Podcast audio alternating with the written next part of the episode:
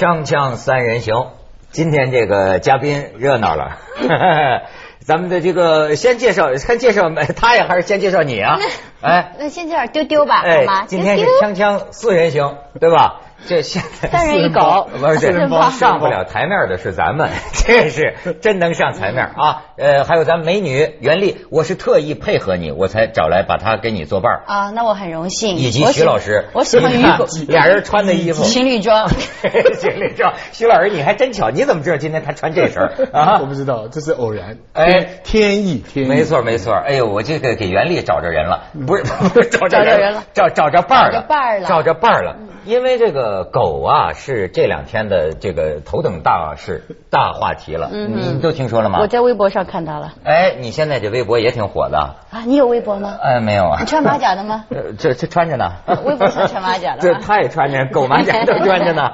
哎，哎哎，袁丽先讲讲你跟哎不，我先得明谢啊，今天是这个我们锵锵三人行历史上首次征用。对吧？你们第一次有动物，就证明我们是多么的平等，是吗？这个生物多样性是多么的平等，是咱们的女主持人梁音，嗯，她的爱狗，而且是她捡来的，我知道，所以叫丢丢嘛，就别人丢了的，丢丢，人家梁音捡来，哎，把它养老，玩好像不年轻了，十岁了。啊，同时呢也把它给删了。啊，什么？删了？删了，删了，删了。你你主张善狗吗？呃，不主张。你主张保留它的雄性？呃，是的。在你身上蹭，哎呀，你不要这样讲嘛！哎，袁丽讲讲对你跟狗的个这个感觉。我也养了一个京巴狗，它十二岁死的。然后我也是把他善了，但是善了以后，我觉得很对不起他。我觉得他也是一辈子啊，这样子善了他，他有很多的遗憾。嗯对他，而且善了以后，他脾气特别大。但是他善不是应该脾气温柔了，温温温和了吗？可能没善没善完完整吧。没善，你老看着他性苦闷也有问题啊。我可以可以给他找伴儿啊，是吗？对不对？所以我很后悔。现在这个就是全民大分裂了，围绕这个问题，所以现在就是人人包括明星啊，人人表态，人人过关。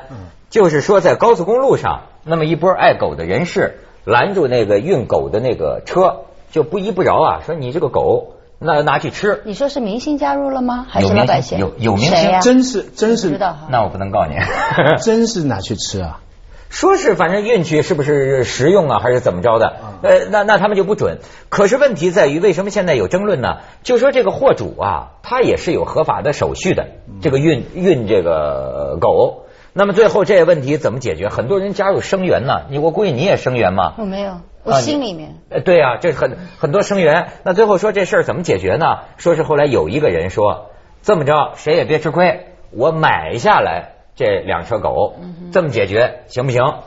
但是这种事儿啊，引起很大这个争论。我想问问这个袁立，你觉得这怎么样？我是有这么多的肉可以吃，为什么一定要吃狗肉呢？对不对？这么多的肉有吗？你可以吃牛肉、猪肉、鱼肉、虾肉，你为什么一定要吃狗肉呢？我觉得狗真的是人的朋友。我以前为什么我是为什么养狗？因为我小的时候很怕猫和狗。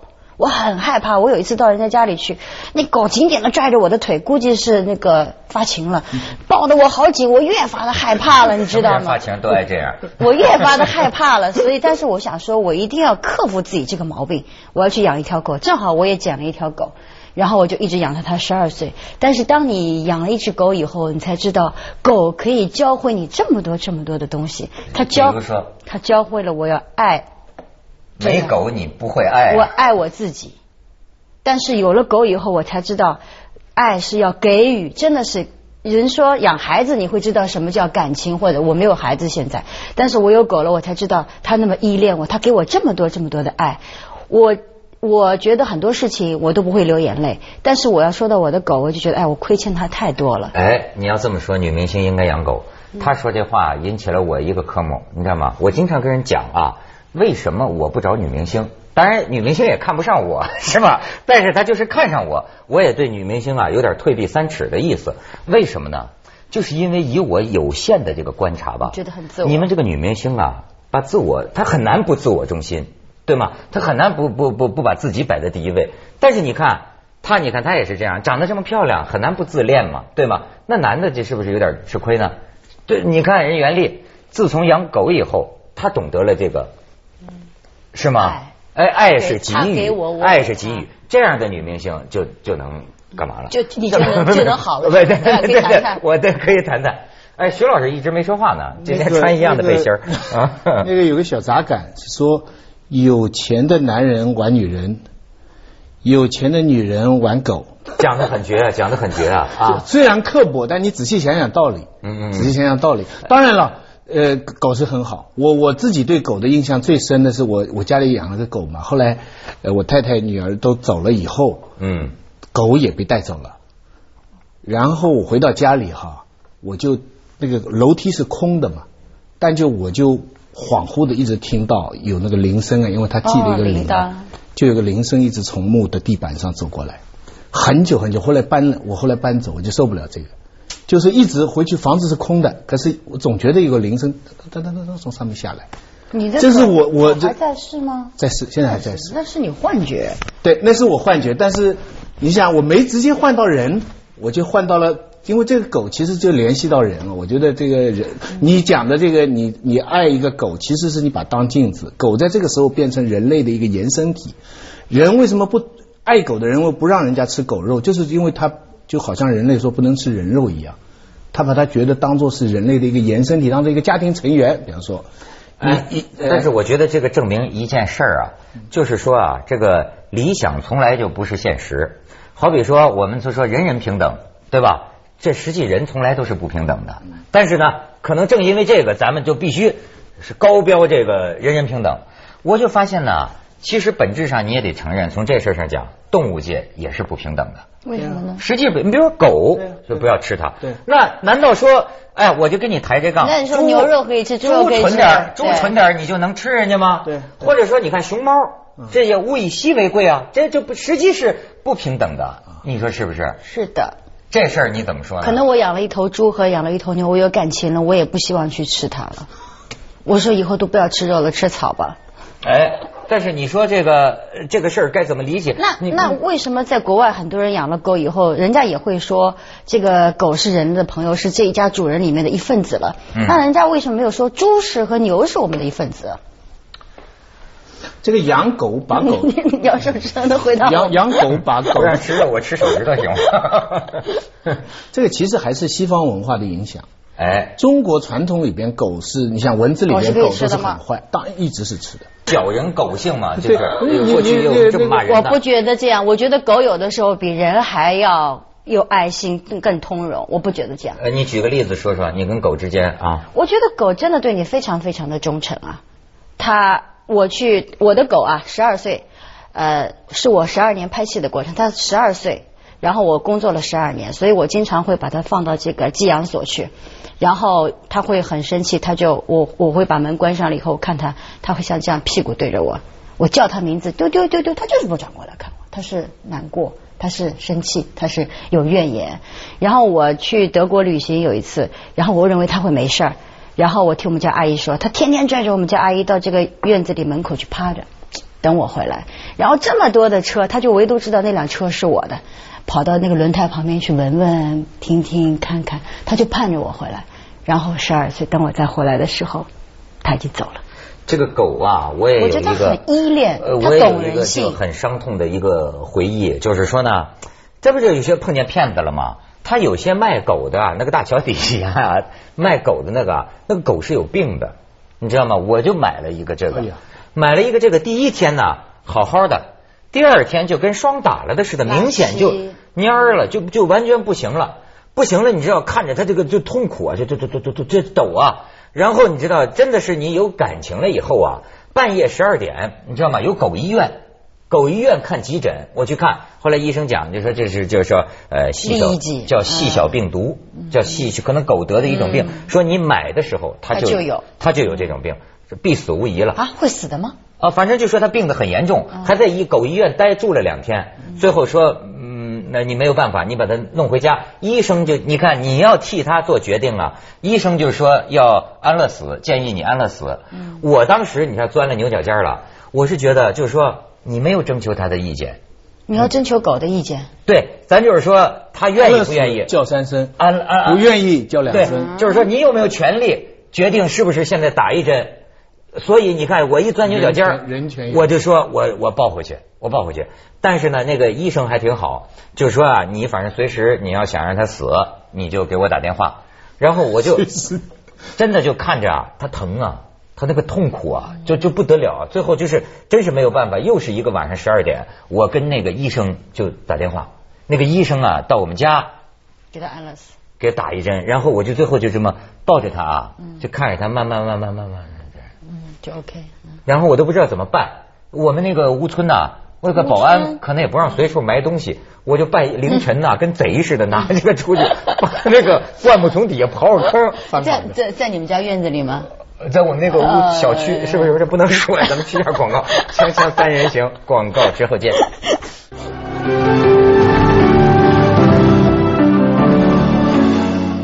你看他这玩意儿啊，你怎么用这个词儿呢？怎么叫他这玩意儿一动？都不动，他一动都不动，他比人比比我请的任何人的嘉宾呢都要听话、老实，这样骂我们是吗？这这样骂我们，你看他一动都不动，你这么吵吵，他比较温顺，但有的狗不温顺。你你能把它你能把它撩拨起来纯情吗什么东西啊？春情？你好好的人，现在这样挺好的。什么纯情啊？哎他善掉了。删 啊删掉了，虽然春女的分得天到了很清楚。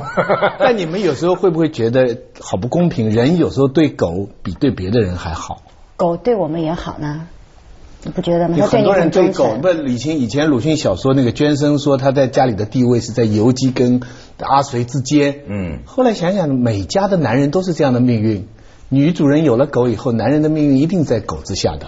谁说的？谁说的？绝对都是。我觉得我有这个恻隐之心，就是什么呢？就是呃，他们说高速公路上运呢很残酷啊什么的，我经常就觉得运猪的那个。我也觉得很残酷，很残酷。你是你知道。我我仔细观察过那个那次，我也看过。那个就呃广广九铁路那个嗯。不是租车常常停在边上嘛，那一堆堆过去，哎呀，一一点缝隙都没有。你。你你你知道我这个就高速公路上我跟过两回，一次呢就京石高速上啊，你跟一猪车，啊跟跟着猪啊，跟着猪。你要想看什么？他们说那个就是大年三十儿过年的时候回家呀，前面那车要是猪啊，你就交了好运了。真的我啊就一路跟着啊飞猪满门嘛，啊跟着跟着，哎呦，哎，就且别说猪了，我的两次惨痛的，好像是从内蒙那个方向运过来的运马。嗯你知道啊？对他就在那个卡车上啊，这个马的这个髋部啊，这么大一块，蹭掉了这么大一块肉啊。马运过来干什么？我不知道干什么。拍戏呀我就在高速公路上看，我就觉得哎呦那个疼啊！你说这多么大一块蹭下来一块肉，这个马的这个哒哒哒哒哒，就就就就发抖，站在那里。我还见过一次，在我们石家庄马路上运过去的一头驴，两个车呀离得太近，这个车上运的是钢筋，你知道吗？这个驴的这个鼻子，吭，被这个钢筋刮掉了。刮掉了。那你说，我就亲眼睁睁看这个驴，那你要说这个残酷吗？但是我们我们现在对狗是特别爱的。特别吗对对对，人类对狗特别爱的。我我我有一次自己觉得很做错的一件事情，我觉得是停车停完了以后，发现旁边那个车位那个有杂物放在那里有一块布遮着，有点洞。就我跑去看了一下，是一只狗，很可爱的小狗，但是从人不知道怎么跑出来，脏的不得了。嗯，它很害怕躲在那里。结果呢，我就引它啊，我一点点，我用饼干啊什么什么引它，花了大概四十五分钟的时间跟它沟通了。它开始也不怕了，也出来了。我也给它吃东西了，但余下来怎么办呢？这么脏，我也不能拿回去，要交给最好的办法是交给动物保护委员会，对不对？我就问那个保安，保安说这种狗是外面跑进来的，如果找到呢就丢出去就行了。那我想不能让他们知道，嗯但当时我没办法，我就回家去了。到了第二天早上下来的时候，他还在。我想好了，第二天等我回来的时候就送他去那个保护委员会。但是等我再下班回来的时候，他就不在了，被人拿走了。我我告诉你，余下来的情况是怎么样？余下来我大概总有一个多星期，我每天停车在这个地方看那块布动，我总觉得它在动。我每次就不断的去看它那个东西。我觉得后来反省啊，我觉得我们对狗是人类是是把它当做我们的一个延续部分，所以我们会检讨，我们觉得会对它做的不好，是不是这样呢？你是不是这样？爱狗像爱自己一样。爱狗像爱自己一样，那我还是爱自己，不得不承认，对吧？嗯嗯。但我只其实可以为了把狗为了自己的性命牺牲狗，对吗？那倒不会，怎么会牺牲性命一说？我们是和睦相处。我只是觉得说，养过狗以后，知道狗真的是很明白，然后很懂人的心，然后狗其实很被动，你一出门，它就要在门边一直等着你。然后我永远骗我的狗说，我五分钟就回来，我五分钟就回来。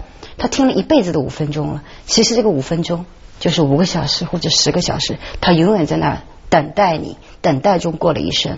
可是我刚才有听到文涛你讲的这个驴也好，马也好，其实我不太愿意看到和听到，我会很难过。嗯我觉得其实人要善待所有的所有的动物。我觉得你有什么权利可以去虐待动物呢？我觉得，如果说我们要吃它们，我也是希望它们好好的有很好的隔断，运输当中也不要挤来挤去。我觉得它们也有应该有尊严吧。真的然后我会觉得说，让他们死的时候有一种很安乐的死法，为人类服务，但是不可以去这样虐待他们。但是我们无力改变这一切。这个人呐、就怕人就怕这个移情。你说实在的，我真的很同情猪。嗯，你知道吗？你们一说这个狗啊，我也不反对啊。可是我老觉得，就是说，那猪它这一辈子生下来就是为了吃，就是为了让你吃它。那好了，就是你说吧他这一生的意义又该就就说你没法想，对吧？你说你你你你你你你爱狗，但是老实讲，那猪就蠢点吗？你就你就该吃猪吗？狗还可以看家护院啊，是吧？它很忠诚啊，它有它的作用。猪可能它的作用就不是。所以你看，你还是以你人的需要来定义它的贵贱可吃与不可吃，当然对吗？那你想跟我说，狗它也是猪可以吃，所以狗也可以吃吗？不，那最好都别吃，那这不行，也不行你这东西。我非要吃，但是我吃他们之前，我善待他们，可以吗？君你觉得我虚伪吗包出也，所以最好是不看庄子的说法。嗯嗯吃是要吃的，但怎么杀的就别让我看见。就培养这个叫呃叫恻忍之心嘛，对对恻忍之心嘛。一个叫就过去讲啊，就是叫见杀不吃，就是说你看见杀它你不吃；再一个叫闻杀不吃，就是你听见杀它的这个惨叫声就不吃；再有一个是什么？单独为你啊杀的不吃。他们有人讲这叫虚伪，可是还有一种解释呢，说其实这也不是虚伪。这就是培养你的恻隐、慈悲这个这个这种心肠啊，对，是吧？包括人类对死刑也是有各种各样限制。嗯，你有什么想法？嗯不过这件事情，我想很说明中国目前的特点。嗯就是我们现在吃狗也是合法的，爱狗也是很好的先进文化。吃狗是合法的合法的吧？中国没有法律禁止吃狗吧？我刚才也在很多地方狗肉店都在那里卖那车。运的是是有合法那手续的。我就说他们每次我们的法律并没有说禁止吃狗啊物保护，有动物保护保护是这是你的一种精神，这是一种道德，一种追求。但是它并不，这个法跟道德是两回事。所以我们这个国家这个国情现在是，它有很多不同的文化并存在这里。你那对那些吃狗甚至卖狗、开狗店的人来说，这是他的生计啊。我怎么觉得你这背心儿就像拿他的毛纺成的一样啊？但反正养狗的人不吃狗，这锵锵点很正三人行，广告之后见。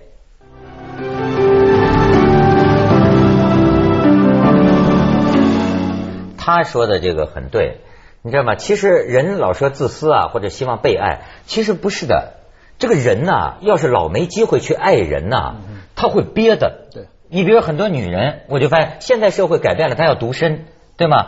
可是实际上，你知道，过去我记得周作人就曾经讲过这个话，他说这个人什么时候都是自私的，可是为什么要爱孩子？他说你有没有注意到啊？或者说爱女人、爱爱异性哈，只有当你在爱情的时候啊，你会实现一个跨越，就是你终于冲出了自我的这个限制，你开始觉得另一个人比你更重要。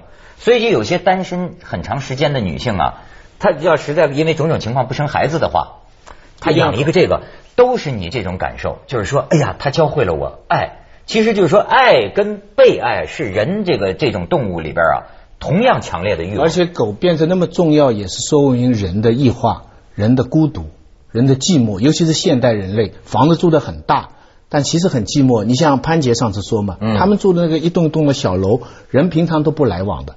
但一到养了狗，他不是领那个巨大的狗吗潘杰？像黑熊一样的狗房子那么大可是是有了那个狗，他跟邻居都说有话讲了那个狗的名字上面呢，这谁的爸，谁的哥，就是全是狗的名字，这些邻居全来往了。要不是因为狗，邻居一个一个 isolate，就是说一个个都是孤立的人类，追求自己的所谓的幸福。你说我就想到这个，你就说为什么牛牛狗不一样？你看有很多导盲犬，你说能有导盲猪和导盲牛吗？所以狗有它的作用，它导盲犬它去抚慰人心，还有很多狗可以做心理医生。那牛还能耕地呢？是呀。马作用更大。对马你还天天骑。对啊，那为什么那么不善待它？你看马上疯了，你那你还吃人家？你听到哪一家养马吗？啊，嗯，对呀，所以不能单从公公用的角度来讲，公用是一部分。总之，文化的意义现在变得非常大。狗的重要，说明人越来越。而且你知道吗？孤单。而而而而且呢，这个狗啊，我好像看过一个狗这个物种比较特殊，它等于说是人类协同创造的一个物种。它是最早就狼人化的狼，对，人化的狼，人化的狼。然后人呢，通过这个杂交配种啊，出现各种各样不哎，来来舌吻一个吧。啊，哎，怎么结束了。你看，我发现还是美女跟他在一块合适，对吧？像我们这个，他只肯拿屁股冲着我。因为我们结束了，我们也没说出什么来就结束了。哎，多好啊哈！抱回家吧，不给联姻了。接着下来为您播出《珍宝总动员》。我的爱全部给我的。